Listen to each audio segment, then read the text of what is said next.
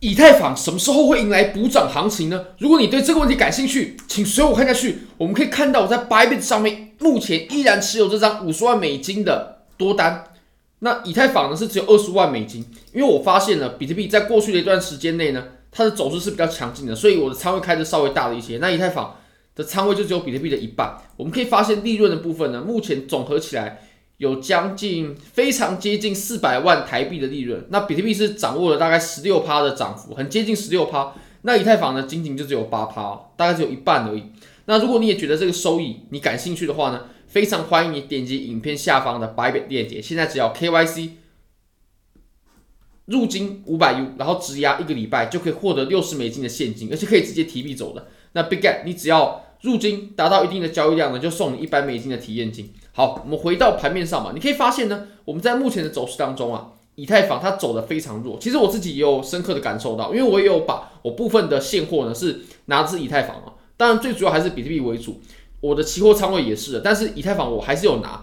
我们可以发现，以太坊在最近的走势当中，比特币在涨的时候，它有跟着涨，但涨得就很慢，慢了很多，少了很多。那比特币在跌的时候呢，哇，不得了，以太坊它就一下跌了很多。我们可以稍微对比一下，这个是以太坊的日线图表。哦，你可以发现它中间呢都有产生回落什么的，那后后面的涨幅有，但也没有走得很强势。那我们来看一下相同周期并且相同时间的比特币，你可以发现呢走的就非常的顺畅，包括我们前面这波暴拉，然后中间的微微向上的调整，还有后面的暴拉呢，都走得非常的顺畅。那以太坊呢，它却没有出现相同的行情。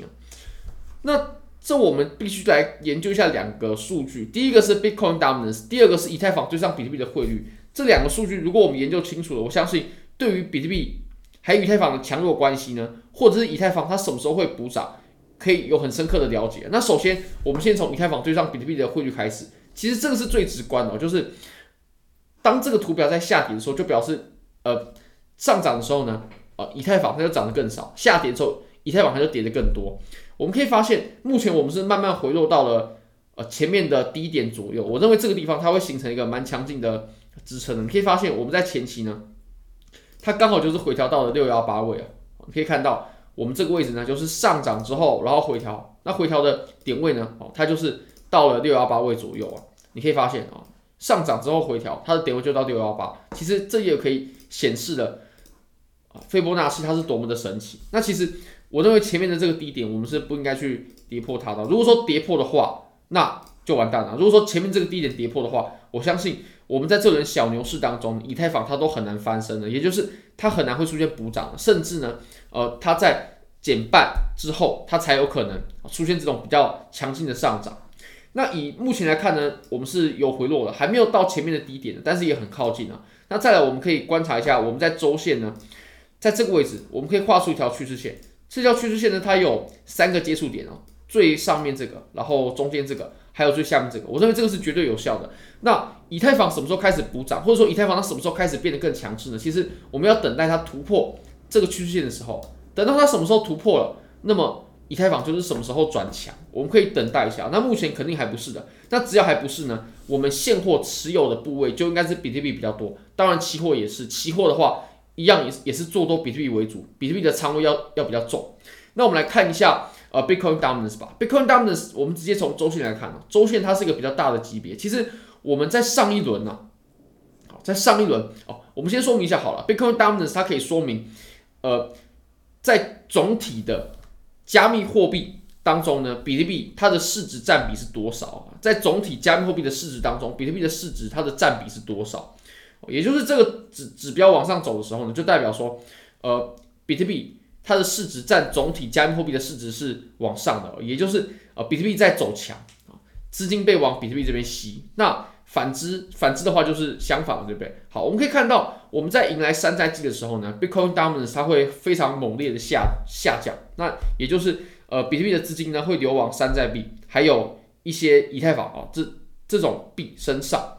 我们可以发现，我们这一次下跌之后的反弹呢，我们是回到了六幺八啊，非常完美的就到六幺八。你可以看到呢，我们在这一波下跌过后呢，这里的下跌，下跌过后，然后反弹到六幺八位嘛，就刚好在六幺八，所以六幺八真的是很神奇。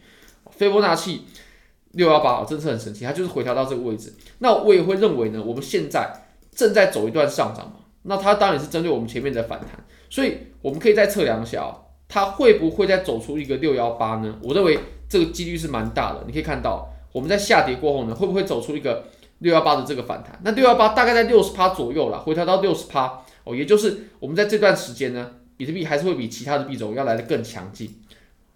那你可以看到这个位置呢，也刚好是六幺八位。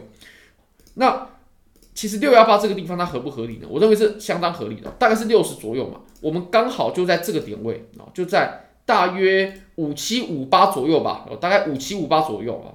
精确来说，它可能是呃五八五九六十哦左右这个位置，它刚好就有前期的互换，这里有产生呃支撑，然后这里有阻力，然后这边有产生过换手。那我会认为，其实六十趴这个目标价位是合理的。我认为涨到六十趴左右。那 Bitcoin Dominance 它就会来到顶部了，它它就它就会呃不再强势了，也就是比特币它还会再强势一段时间呢。那这段时间呢，我们就应该多多拿着比特币，然后少拿以太坊。做多当然期货、现货其实都是这样子的。那最后呢，我们再来看一下，我们什么时候会迎来山寨季？什么时候以太坊呢会开始暴涨？什么时候山寨币开始会变得比较有机会？因为大家也都知道。现在我自己是比较不做山寨币的，因为山寨币其实跟比特币的涨幅比起来呢，没有好很多。当然很个别的例外，极个别的例外，但我们总体来说是这个是这个样子的。首先呢，我们先打开一个指标，它可以帮我们标示出我们什么时候减半啊。我们来看一下 Hash Ribbon 啊，因为 Hash Ribbon 它是呃对减半这件事情啊，它刚好可以，它刚好是很很需要的，所以它就会有标示出来。像我们。减半呢？比如说在这个位置的时候，我们就产生了减半。那大家都知道，我们牛市是减半行情嘛？减半之后才会开始暴涨，所以这两次好。那我们把减半减半的时间点画出来之后呢，我们再来标注这个时间点呢。这个时间点呢，我们当时走的是减半。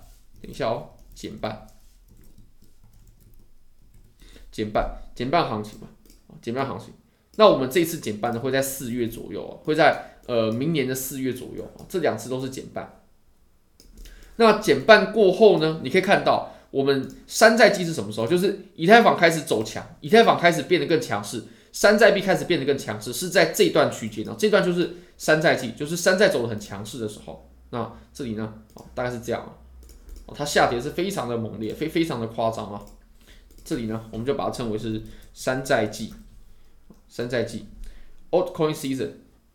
Altcoin season 好，那我们再把这个山寨季呢，再拿拿到前面来啊。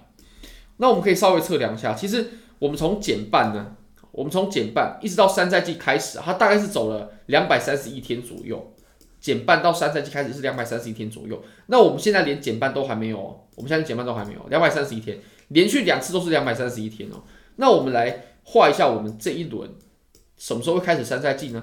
我们可以用前两轮的时间点来推估，我们这次会在四月左右会减半，哦，四月左右会减半。好，那我们把减半呢给移过来啊，把减半给移过来，然后呢，我们也抓两百三十一天，大概两百三十一天，至少我们在过去都是这个样子的。然后我们拉一下两百三十一天，大概是呃二五年的年初，或者是二四年的年底，也就是明年的年底的时候。或者说是后年的年初，大概就是山寨季开始的时候，所以啊，大概是这个时间点，大家可以掌握一下啊。那现在的话，当然还不是要走山寨季的时候了。OK，好，非常欢迎各位可以帮我的影片点赞、订阅、分享、开启小铃铛，就是对我最大的支持。哦，对了，最后给大家看一个图表啊，这个是一个小补充，这个是也是别人整理出来的。